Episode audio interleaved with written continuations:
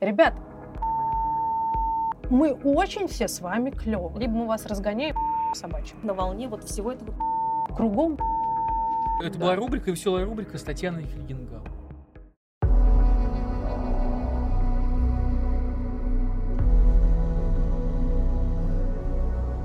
Тань, в гугле, когда набираешь Фельгенгауэр и Плющев, первый запрос выдает тебе, почему они стоят. Почему а, вы стоите? так сложилось исторически. А, на самом деле начиналось все из-за того, что у меня были проблемы со спиной, и я просто не могла сидеть 4 часа подряд. Поэтому мне пришлось встать. Саша один эфир так провел, понял, что у него болит шея, вот так вот постоянно на меня смотреть. Он сказал, что он тоже будет стоять. А, вот, мы попросили а, заместителя Алексея Алексеевича Любу Комарову нам Мгм. раздобыть подставочки под ноутбуки, все так приподняли. И сразу же поняли, почему великий Сергей Леонидович Доренко вел эфир стоя. Потому что это совершенно иное качество работы. А чем отличается? А, Ты гораздо свободнее говоришь, ты свободнее дышишь, у тебя лучше звучит голос, ты э, менее скован в плане движений. Понятно, что ты постоянно должен э, понимать, что все равно микрофон работает направленно, и ты должен говорить в микрофон, но в целом э, в плане выражения эмоций, а у нас Мгм. все-таки эфир очень эмоциональный, Да. работа стоя очень сильно раскрепощает. А, Ну и еще раз, что очень важно для радио, ты гораздо лучше звучишь. Да, физиологически Эм, просто да. так э, получается, что у тебя все расправлено, диафрагма расправлена, и Конечно. ты как бы весь открыт. А И ты весь тоже, свой, ты тоже свои эфиры стоя проводишь? Нет, сидя, сидя. Ну, в общем, я рекомендую всем коллегам попробовать поработать стоя с э, микрофоном, и это, правда, очень здорово. И э, в целом, ну, классно, ты здорово, так можешь размахивать руками. Это сидя за столом, немножко это странно. Как бы постоять 4 часа, не бог весь что. Консультанты в магазинах на ногах проводят по 10 часов. Врачи в операционных иногда по 18. Вот там это понятно, ад. А у нас можно и потоптаться, и походить, и в коридорчик выйти, и посидеть. Сколько такая традиция уже существует у вас? Если люди даже гуглят это и Год пытаются примерно. выяснить. Уже год примерно мы стоим. Да, мне кажется, что прошлой зимой у меня начались проблемы с поясницей. Вот. И э, потом... а, да, и потом уже мы решили, что мы и так будем стоять. А сколько ты всего на эхе работаешь? 18 лет. 18. Да, да. Одну восемнадцатую этого времени я стою. Ты пришла туда еще в студенчестве, получается? В школе, да, в школе. Я после 10 класса пришла сначала на практику, и э, бы- было то волшебное время, когда на «Эхо Москвы» можно было реально просто вот так вот зайти, типа, я этому у вас постажируюсь, ну, постажируйся. А тебе не надоело в 17 лет на одном месте? Вот нет ощущения такого, что все не Ну, меняется? Если ты заметил, некоторое время назад Да. я с- очень сильно сократила свое присутствие э, в эфире «Эхо Москвы» и вообще на радио.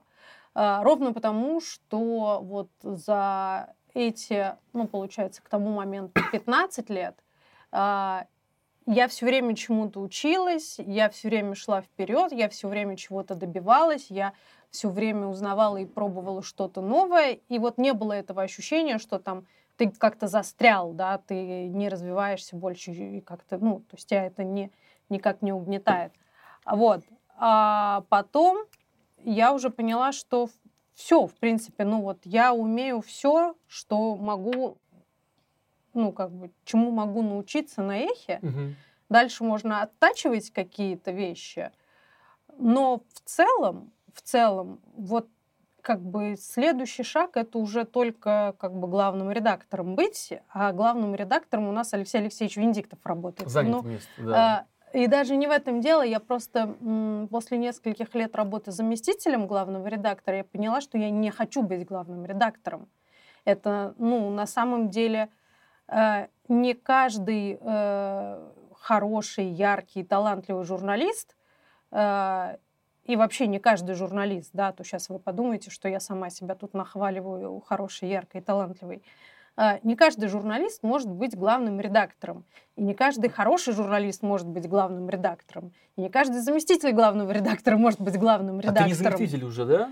Я уже вообще, считайте, никто и ничто. Э, потому что э, несколько лет назад, три, получается. Да, да я помню, что ты сказал, что Три года назад, что я, да, я, я договорилась с Алексеем Алексеевичем, он э, надо сказать, с пониманием отнесся к моему решению. Я сказала, что я больше ни, ничего не могу, ничего не буду, ничего не хочу, и, пожалуйста, отпустите меня. А, единственное, вот что я действительно очень люблю, это утренний эфир. Вот если есть возможность оставить меня немного на утреннем эфире, я буду очень благодарна.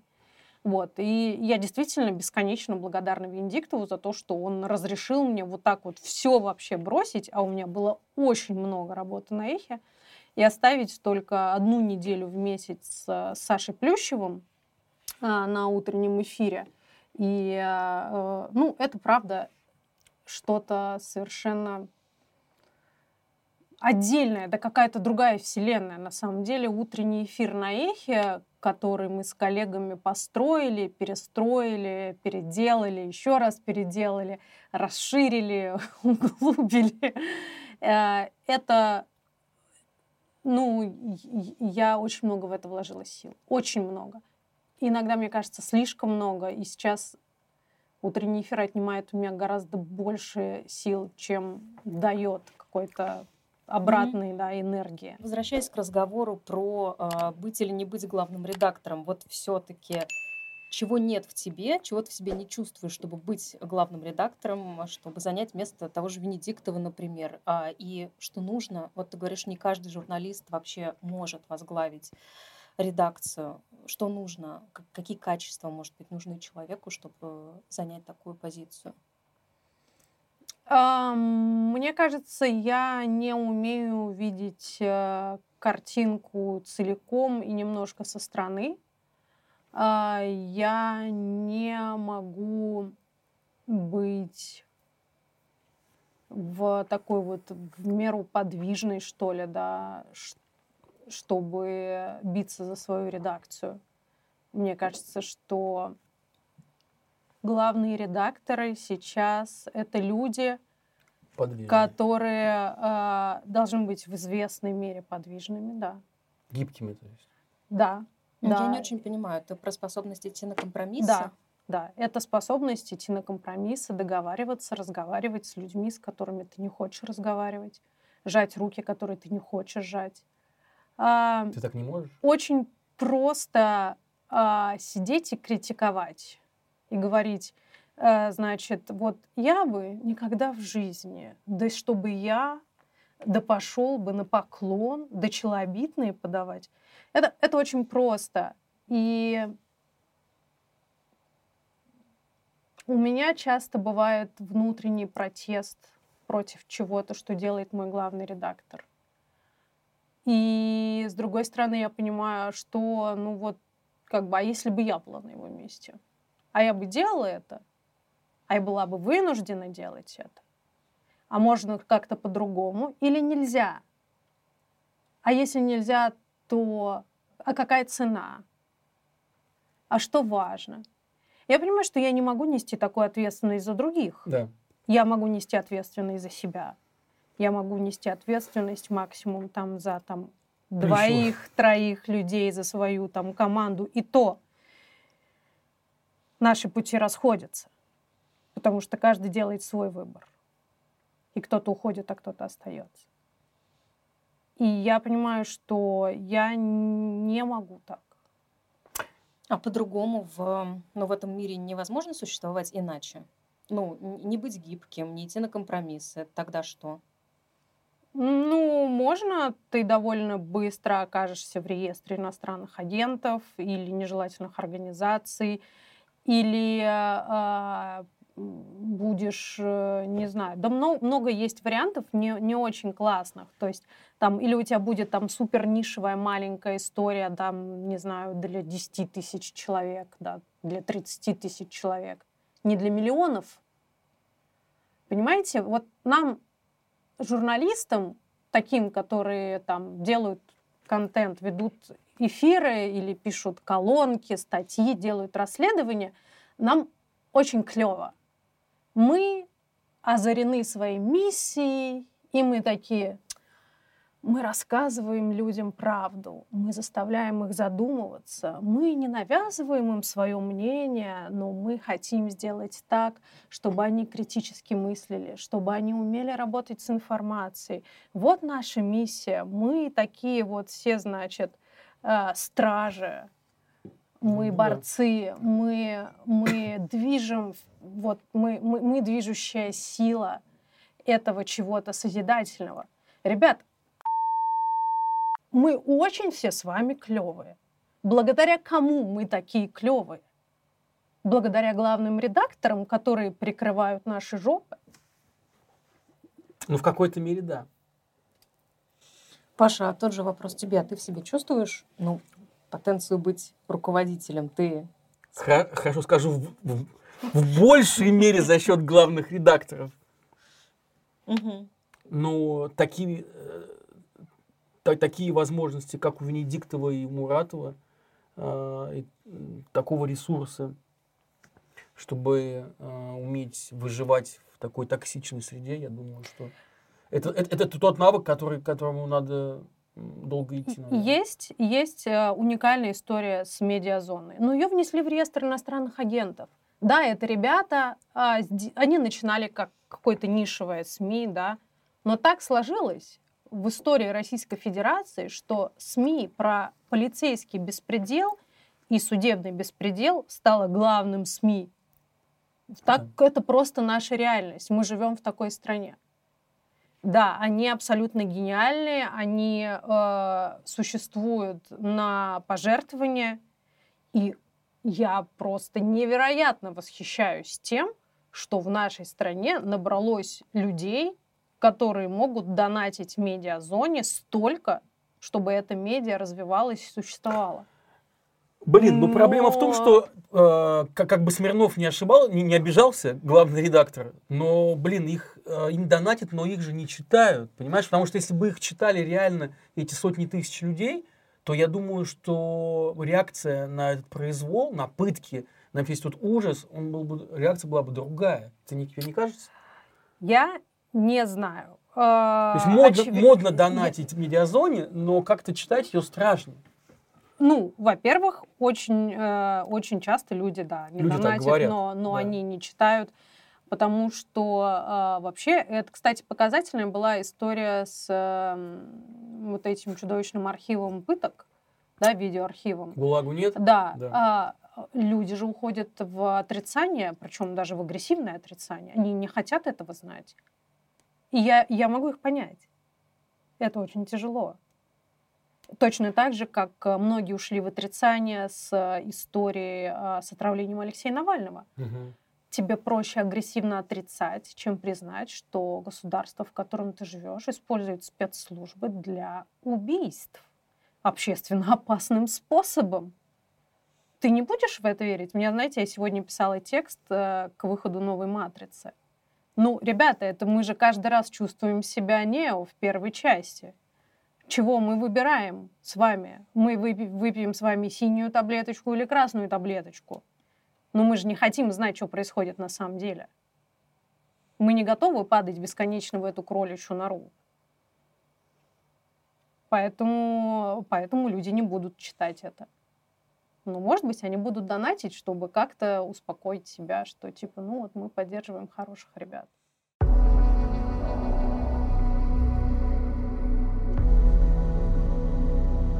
Гибкость, компромиссы, о которых ты говоришь, а вот вы делаете утренний эфир на эхе. Там не приходится идти на какие-то компромиссы тебе как журналисту? Не приходилось ли когда-нибудь? Нет. Я же говорю еще раз, что мы с вами можем себя чувствовать офигенными героями. То есть, понимаете, когда мне каждый там десятый пишет, типа, Саша, Таня, вы такие классные, вы настоящий герой. Как вы не боитесь это все говорить? Вот ваш Венедиктов, а вот его электронное голосование, а вот это все. Я думаю, ну почему же вы не можете связать это А и Б? У меня есть... Э, меня, кстати, часто очень упрекают, что типа, а вы сидите под зонтиком Венедиктова. Да, я сижу под зонтиком Венедиктова. А вы мне что предлагаете сделать? Mm-hmm. Выйти из-под зонтика Венедиктова? Я выйду, хорошо. А дальше что мы будем делать? А ну ты сильно огребла за извиняюсь за это выражение. За электронное, за электронное голосование? Да. О, да. За электронное, извиняюсь, да. За электронное, Не за. Да. а, да, конечно. Конечно. Это была такая волна хейта, просто я давненько столько не огребала. Мне кажется, в прошлый раз с таким говном смешивали эхо и меня, так чисто походя, да. а, во времена Леси Рябцевой. Вот. Those days are gone, как говорится, осадочек остался. Вот. И все то же самое с электронным голосованием. Причем мне очень нравится, что люди э, начинают орать, типа, вот вы там все, да-да-да. Я говорю, минуточку, угу. давайте разберемся. Дайте мне мою цитату из эфира, где я говорю, что электронное голосование это хорошо. Электронное голосование это мухлёж. Это плохо, и этого быть не должно. Мы говорим об этом регулярно в наших эфирах. Наш главный редактор это знает. У него своя точка зрения, и вот так вот мы ни к чему общему не приходим. Он отстаивает свою точку зрения, мы отставим свою точку зрения с Сашей. У Саши еще и в программе «Точка» э, было несколько эфиров про электронное голосование. Ну да, так бывает, что у главного редактора свой взгляд, а у меня свой взгляд. Я с ним не согласна, и я в эфире говорю, я с ним не согласна. Чего вы хотите? Чтобы я отреклась от него через газету «Московский комсомолец»? Вы хотите, чтобы я вышла на Красную площадь с плакатом «Позор Венедиктову»? Смысл какой? У меня есть микрофон. Я в него говорю, электронное голосование – говно. Это моя работа. А внутренние баталии в редакции из-за этого были? Из-за того, что часть сотрудников заняла одну позицию, а главный редактор другую? Э, даже если бы они были, о чем я не знаю, я бы не стала об этом рассказывать. Просто потому что в моем понимании корпоративные какие-то нормы все же существуют, и их стоит уважать. Я могу сказать, когда я не согласна с Венедиктовым за себя, что происходит внутри редакции, пусть рассказывает Венедиктов, потому что он главный редактор. А ты можешь еще привести какие-то примеры? В каких случаях ты была с ним не согласна? Ты, ты просто до этого сказала, что очень часто бывают такие ситуации, когда у тебя другое мнение. Вот по поводу чего? Например, у тебя еще Да, быв, бывали у нас. Мы довольно часто обсуждали, когда я была выпускающим редактором, шеф новостей. Я не знаю просто, как в газете называется человек, кто ведет выпуск. Продюсер наверное. номера. Мой продюсер дня. Окей. Ну, ну короче, окей. у нас есть шеф-редактор, да, э, выпускающий редактор, второй глаз, так называемый. А, который работает вместе с новостником и определяет главные темы дня, что там, как будет развиваться и прочее, прочее, прочее. Вот когда я работала выпускающим редактором, у нас часто были споры по поводу того, что новостник считает главным, что я считаю главным, что Венедиктов считает главным. Ну, было такое много раз, просто я сейчас не, не упомню. А, всех, не знаю, там, вот если смешной, например, был у нас э, э, спор – Э, это с информацией о том, что умер Хосни Мубарак. Алексей Алексеевич э, тогда дичайше тусовался в Твиттере, сейчас он дичайше тусуется в Телеграме, а тогда он дичайше тусовался в Твиттере. И он увидел в каком-то Твиттере, что умер Хосни Мубарак. И он нас просто замучил тем, что надо срочно дать новость. Я не буду давать новость, Это пока мы не news. проверим. Вот что вы там проверяете, сколько можно проверять. Ну, а бывает же так, что вот, ну, как назло, ты не можешь получить подтверждение, и там где-то не отвечают, где-то говорят, что мы сейчас пойдем сами проверять. Ой, это был такой вообще просто ор-крик, но я все отстояла, потому что это оказался фейковый аккаунт, э, и, в общем, разобрались. Но ну, такого, это технический скорее момент. Просто это какая-то базовая вещь. Ты умеешь спорить со своим главным редактором или ты не умеешь спорить со своим главным редактором? Я считаю, что умение спорить с главным редактором – это очень сильная сторона любого журналиста. Угу. Но и уметь слышать главного редактора, потому что он иногда бывает прав. Да. Редко. Тебе почти сложно никогда. Было, тебе сложно было спорить с Венедиктовым? А, как вообще с ним взаимодействовать? Да, потому что, э, как бы, может, э, э, в общем, как бы к Венедиктову надо относиться как к некому стихийному бедствию в том смысле, что если оно уж разбушевалось, то оно пусть побушует. Потому что бессмысленно в этой ситуации Знакомо. что-либо говорить. Он просто ничего не услышит, не поймет, забудет, переврет, э, перезабудет, перевспомнит. Потом еще дольше будете разбираться, кто что друг другу наговорил в сердцах. Вот оно пусть отбушует, вот это вот. А потом ты уже придешь и скажешь, типа, так, так и так. Э, вот. Э, в принципе, ничего в этом, это нормально. Я примерно понимаю ситуацию, когда ты там цепенеешь в угу. присутствии начальника. Но я не цепенею. Я свое оцепенела на уроках математики. Вот на уроках математики, когда речь заходит о цифрах, я цепенею. Когда надо анкету на визу заполнять, я цепенею. А с Венедиктовым я не цепенею, потому что я понимаю, что, ну, как бы, вы цепенеете, когда снег идет. Я нет. Во многом, наверное, не совсем верная какая-то штука, но во многом это семейное отношение. Поэтому, если ты, в принципе, понимаешь, как устроено э, в семье вот это вот все, тогда ты в редакции своей уживешься. Хотя, конечно, сейчас звучит это все максимально нездорово.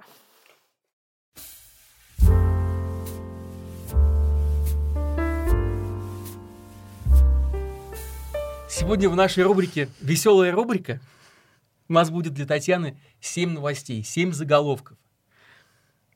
Семь грустных новостей. Веселая рубрика с грустными новостями. Веселая рубрика. Логично, так. И мы коротко зачитываем тебе эти заголовки, а тебе надо будет найти в них позитив и откомментировать с оптимистической точки зрения, Татьяна. Это задание мы придумали специально для тебя, потому что вот зная, что твой YouTube-канал э, слушают люди, любят люди, которые э, ну, хотят некого успокоения, и вы им это успокоение даете. Вот. Угу. Мы подумали, что у тебя должен быть навык уже видеть в негативе что-то Хорошо, хорошее. Да. Давай, Но они нам еще за это донаты присылают. Вы пришлете мне донаты за то, что я буду вам искать позитив? Плашечку подгонить. Можно ссылку на донат повесить? Хорошо, давайте попробуем. Итак, поехали. Управление ЗАГС Ростовской области запретило смеяться во время церемонии заключения брака. Я, я очень люблю эту новость, она замечательная. И э, в конце концов, надо подходить к заключению брака серьезно. Это важный момент в жизни каждого человека. Если вы смогли набраться в себе мужества, дойти до ЗАГСа, заплатить пошлину, заполнить все эти бумажки и уже зайти в этот торжественный, украшенный золотом зал, постарайтесь, постарайтесь сохранять спокойствие и выдержку, потому что смех часто является выражением вашей нервозности. Вы смеетесь не потому, что вам смешно, а потому, что вы нервничаете. Не надо нервничать, ничего плохого не происходит. Вас ждет долгая, счастливая семейная жизнь. Я поверила просто, я поверила. Новость номер два. А, ФСБ России, как пишет агентство Bloomberg, убедила главу Центробанка Эльвиру Набиулину запретить криптовалюты и их майнинг на территории России.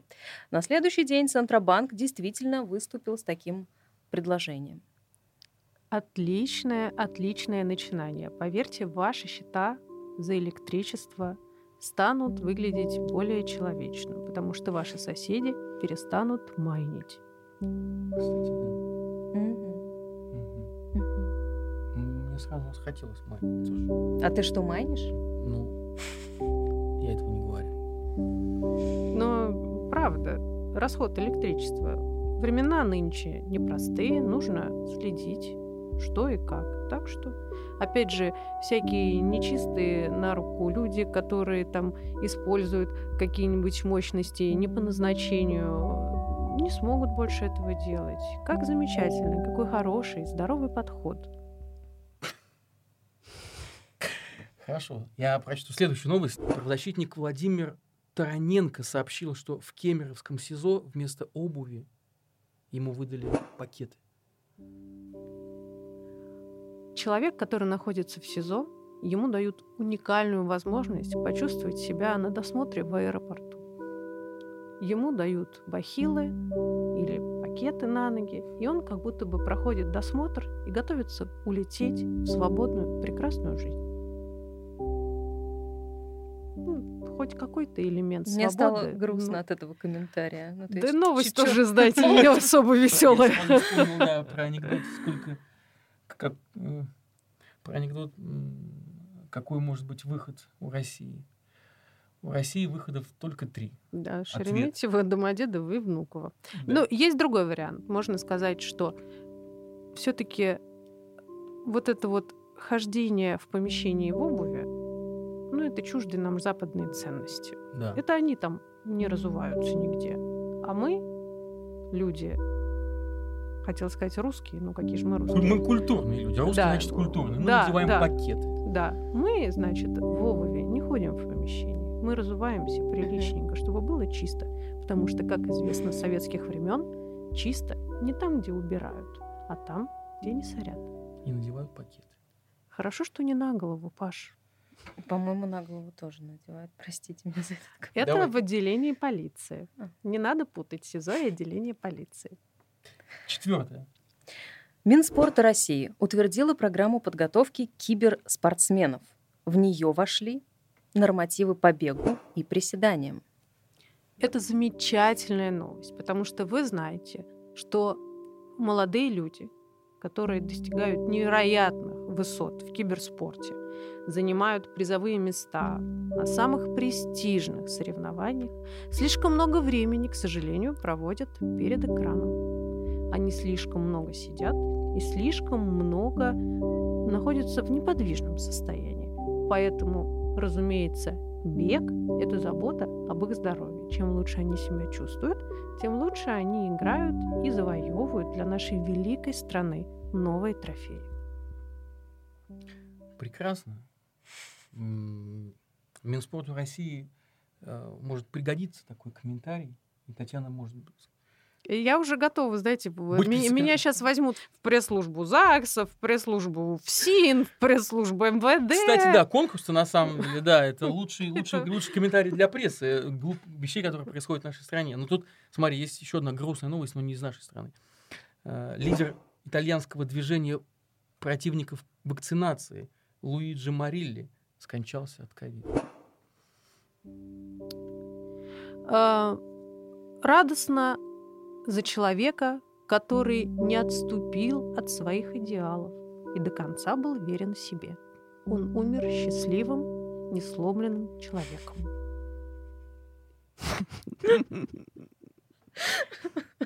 Я думаю, зачет. А, боже мой.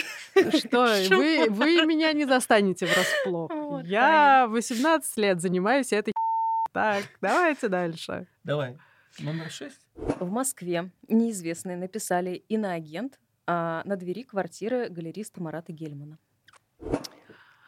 Радостно, что акционизм в России продолжает существовать. Кроме того, это может спровоцировать интерес к урокам русского языка, потому что, насколько я помню, на двери было написано «иноагент». Агент.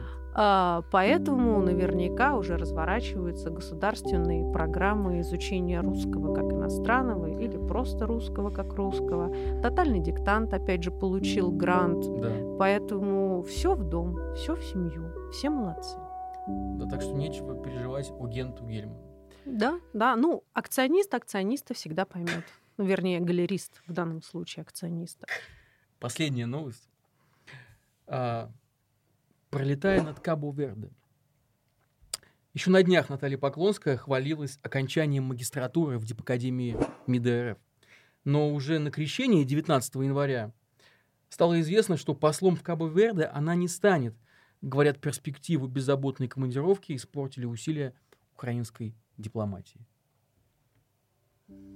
Порадуемся за украинских коллег, чья влиятельность не падает вот уже сколько лет. Все мы знаем, что украинские спецслужбы, украинские дипломаты и вообще само существование Украины настолько велико и важно для России, что российский президент в принципе больше ни о чем и ни о ком думать не может.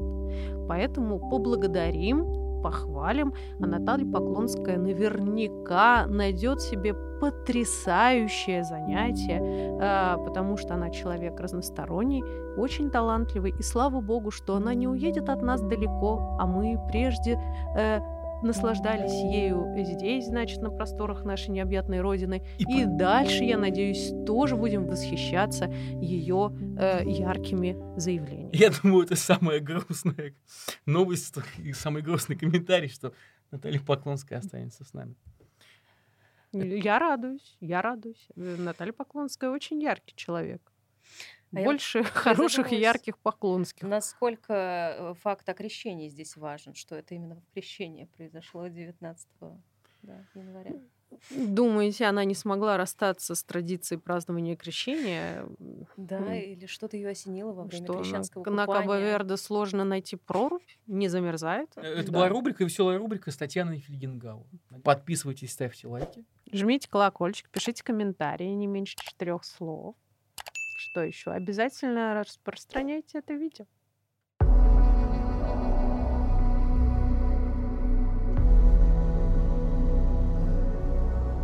В чем ты сейчас видишь смысл работы журналиста вот именно в этот в наше время?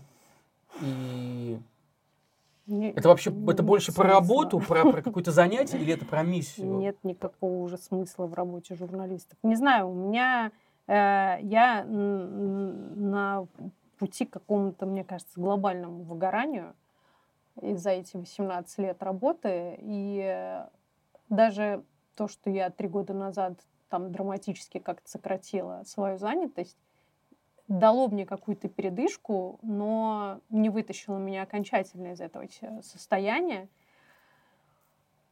Поэтому я, наверное, по-прежнему верю в то, что журналисты рассказывая какие-то истории, заставляет людей задуматься.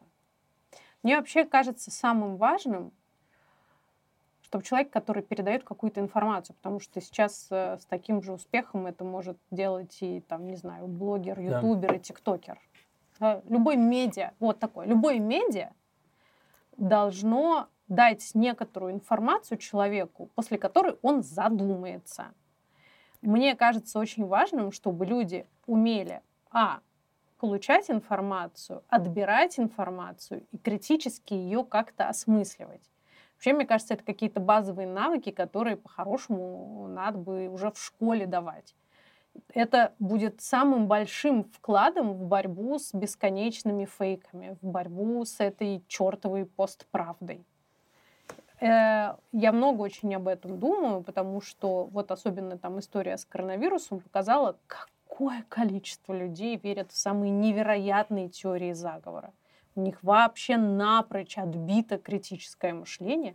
Они не умеют э, искать информацию, получать информацию. Они видят вот какой-то один пласт, находят миллион подкрепляющих это ссылок или им дают миллион подкрепляющих да. этот бред ссылок – и все, вот они вот только в этом пузыре и, и, и, и никак больше. Но мне кажется, это как бы из той же серии, что и люди, отрицающие отравление Навального. Ну, то есть вот, вот эта полярность сейчас, она слишком отчетлива. Прививочники и антипрививочники. Нет, значит, я думаю, это не совсем так. И против отравления Навального. А, нет, а я думаю, что как раз в истории с э, отравлением Алексея Навального это скорее отрицание, нежелание понимать, что твое государство убийца. Но здесь тоже как будто бы отрицание. А здесь нет, а это конспирологическое мышление. Это вот это вот нас обманывают, нам угу. всю правду не говорят, наверняка это все подстроено. Ну подожди, когда было отравление Навального, тоже появлялись конспирологические теории нет, и это серии. вбрасывала это... власть. Нет, это, нет, типа... это не, не надо. Это совершенно, это как, значит, все версии, которые появились а, сразу после отравления Алексея Навального, это вот все то же самое, как все версии, которые появились после сбитого Боинга. Это просто прием, который использует власть, чтобы отвести от себя все подозрения, запутать, вбросить какие-то самые нелепые, идиотические версии, просто чтобы вот там кто-то за них ухватился. Это совершенно другое. Но за них с радостью ухватываются, тоже не желая как бы рассмотреть. Да, в случае с Боингом, кстати говоря, последствия это какое было самое главное э, того, что государство всем засирало мозги? То, что люди уверовали, что правды в случае с малазийским Боингом никогда да. они а не это, найдут. Так это и была главная задача российской власти сделать так, чтобы что бы мы сейчас не э, увидели на э, судебном разбирательстве, которое проходит в Нидерландах, все равно э, обыватель бы сказал, да нет, да, да никто не узнает никогда, да что там было, никто не сможет это выяснить. Ну да, просто Наташа, мне кажется, говорит, когда, когда при проверке она имеет в виду вот этот вот огромный, значит, э, вот этот массив вбросов, которые пропаганда делала про иностранные прививки, вообще про коронавирус, передачи на РЕН-ТВ, вышки 5G, что все это в конечном итоге э, вот размыло веру да, людей, в том числе и в э, то, что делает государство сейчас, пытается. Да? Ну, конечно. Вообще, на самом деле, самая большая проблема сейчас в вопросах борьбы с коронавирусом – это кризис недоверия. Потому что власть с самого начала сделала все, чтобы ей не верили. Вот с самого начала.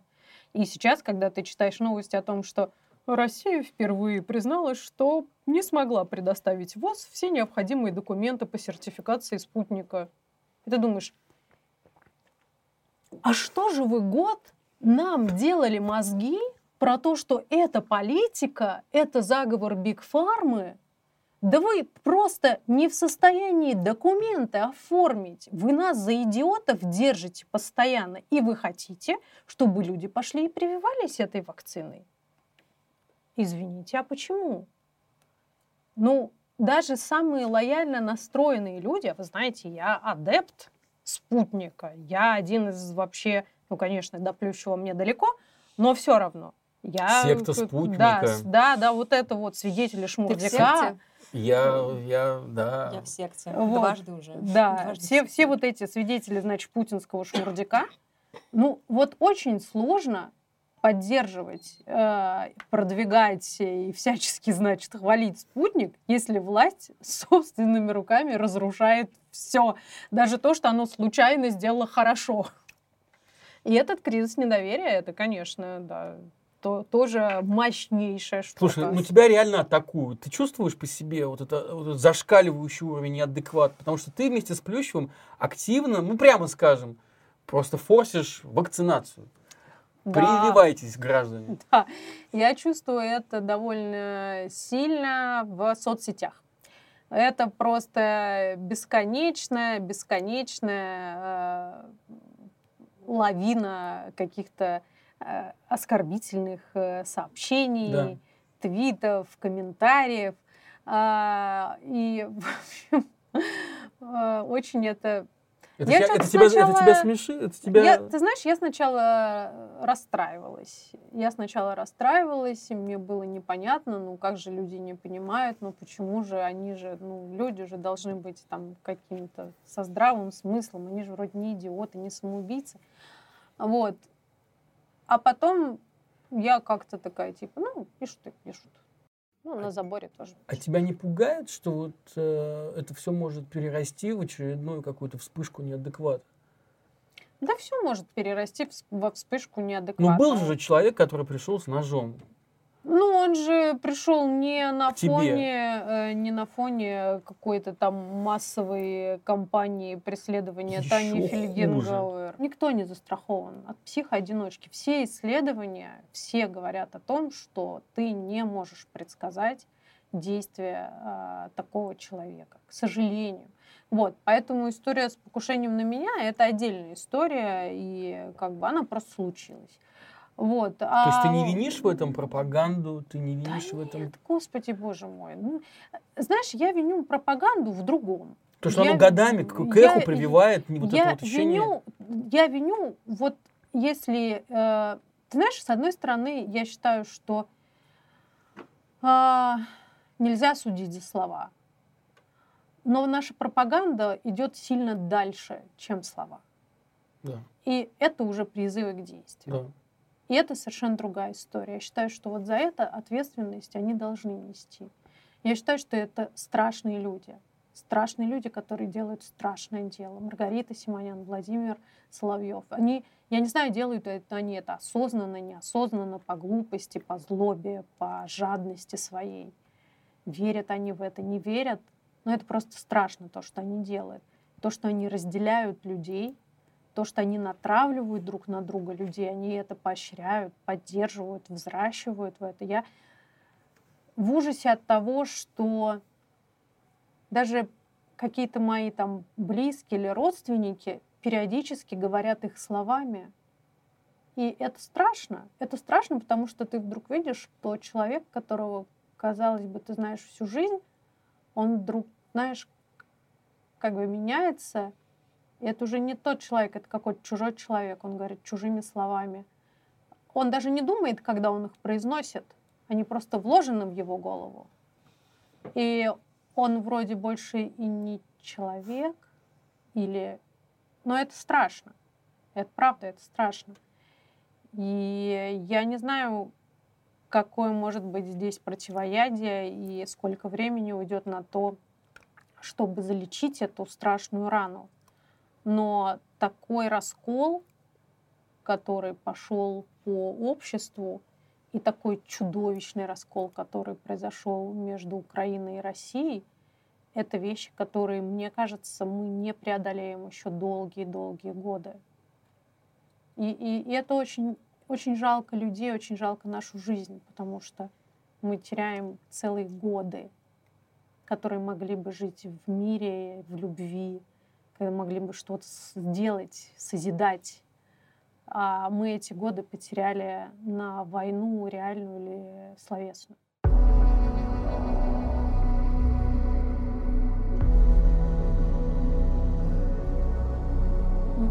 А ты думаешь, что твоя жизнь могла бы как-то иначе сложиться, в том числе и профессионально? Ну, может быть, если бы не было вот этого, с, э, в том числе с войной. Ты знаешь, я думаю, моя жизнь могла бы сложиться профессионально иначе, если бы Владимир Путин не держался так маниакально за власть, если бы он ушел после двух, двух сроков по-честному, как это положено по Конституции. Потому что он э, в рамках удержания власти решил э, не повторять, скажем так, все те ошибки, которые были допущены в том числе в 96 году, в 97 году. А, и, конечно, он первым делом зачистил медиа. В моей прекрасной России будущего, где медиа свободны, я, конечно, пойду пробоваться на телевидении, я, конечно, буду пробовать себя на экране а, в качестве ведущий какого-то инфотеймент-шоу, потому что в моей прекрасной России будущее политическая сатира существует, шутить можно про все, журналистов не убивают, а, и политики спокойно слушают, как над ними стебутся.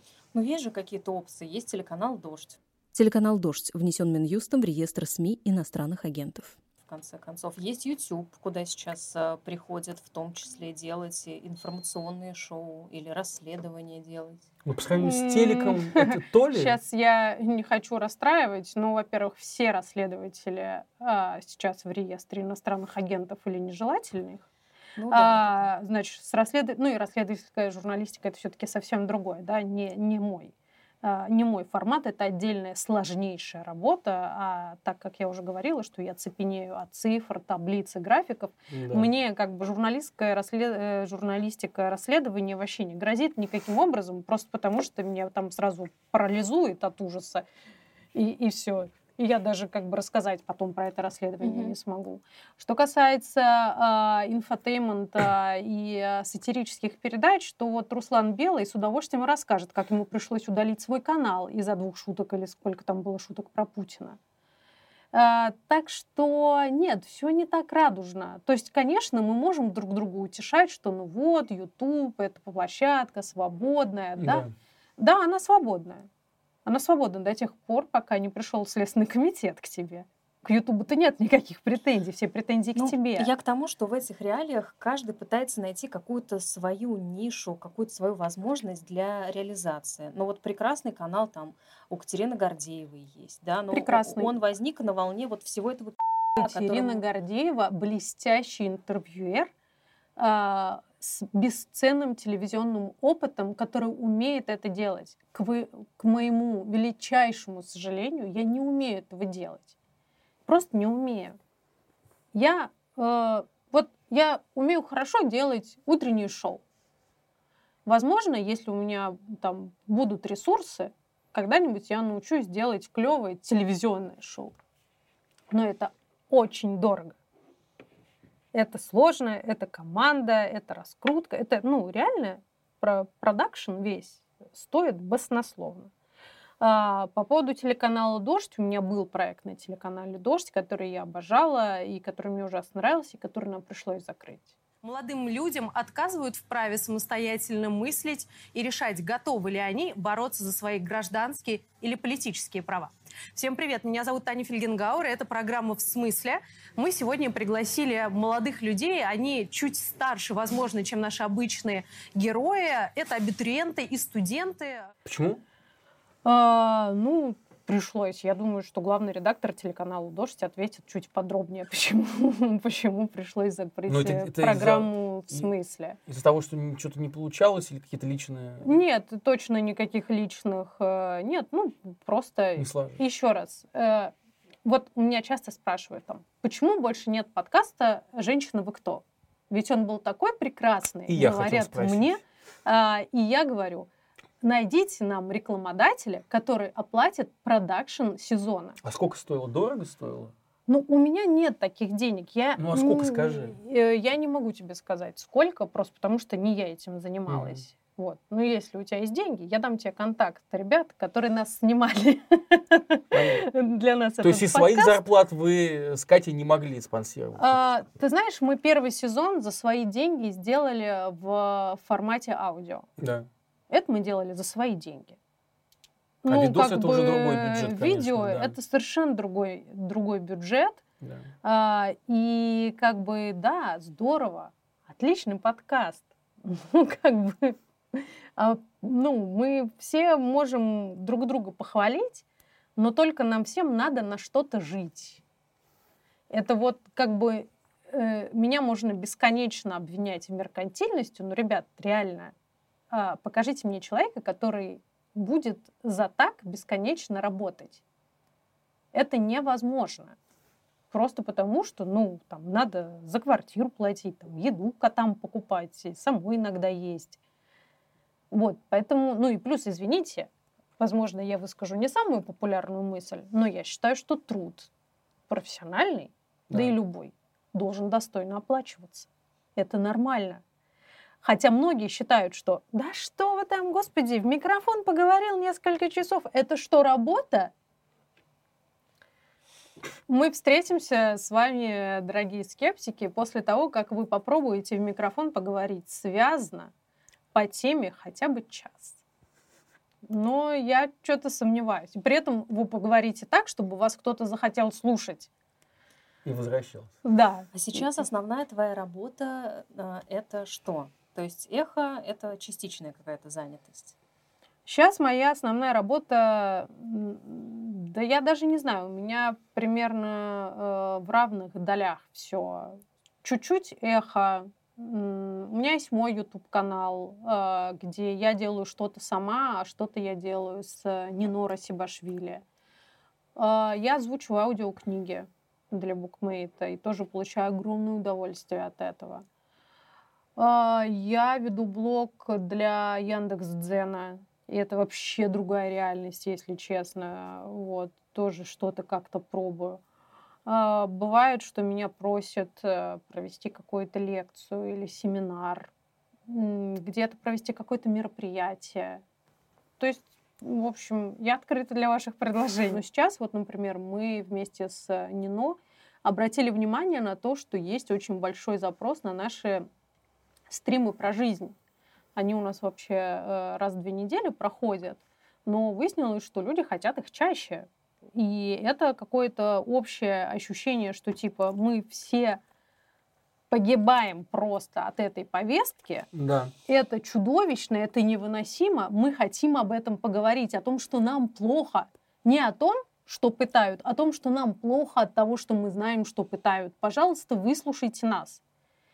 И вот там полтора-два часа люди реально нам пишут, что типа мне грустно, мне весело, я вот там вот с такими проблемами. И ты им просто говоришь, чувак, тебе плохо, это нормальная реакция, мне тоже плохо. Давай мы друг другу скажем, что кругом но вот когда мы вдвоем, кажется, что в принципе чуть легче. Такая терапевтическая функция. Э, абсолютно. Людям нужна эта терапия. У нас, к сожалению, практически отсутствует культура обращения к психологам, да. к психотерапевтам. Это табуированная тема. А, ну, сейчас и... все-таки в меньшей степени, кажется. В Москве.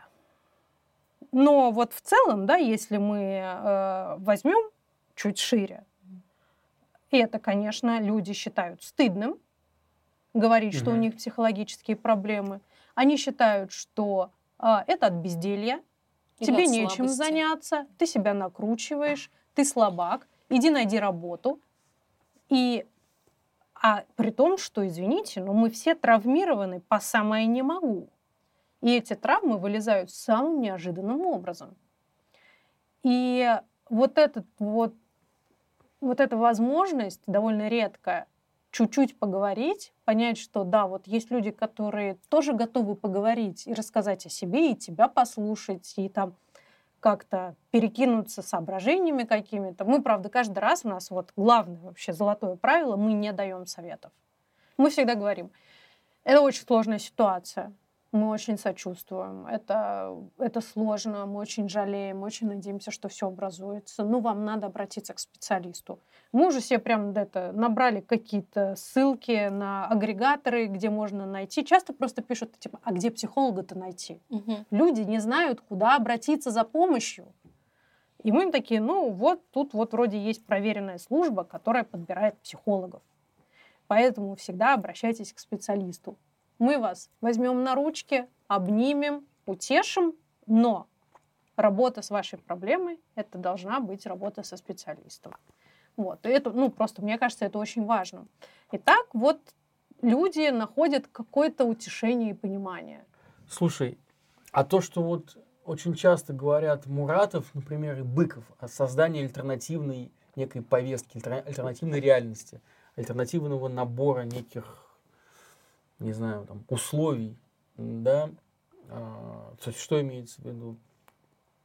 Какие-то вещи, которые, в общем-то, зависят не от государства, которое нас насилует, да, а от нас самих и от нашего какого-то комьюнити. И пытаться на этом выстраивать какую-то новую, да, новую среду, в которой нам будет комфортнее и безопаснее жить. Вот что ты в этом видишь? Есть ли в этом какой-то смысл, по-твоему?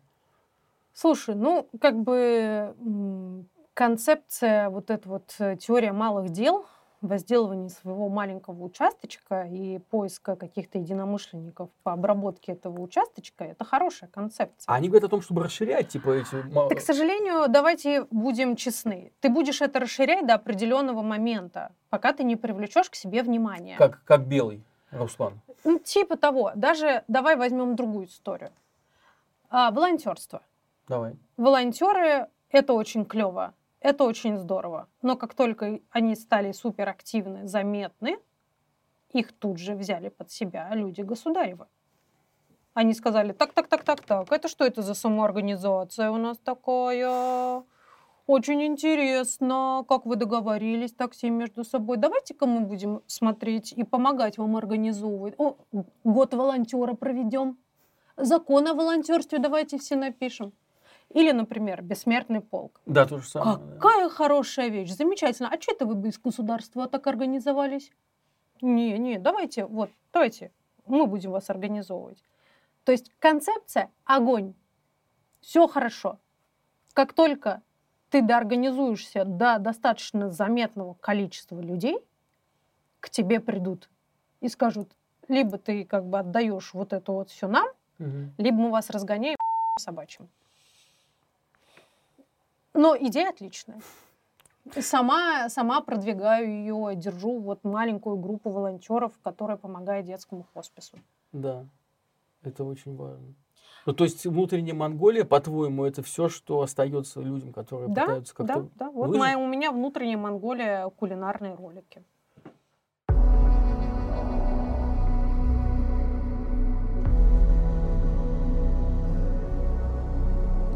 То, что ты описала, все свои активности, это довольно разноплановая такая работа, книжки, значит, терапевтические стримы, эфиры на эхе, новостные, опять же.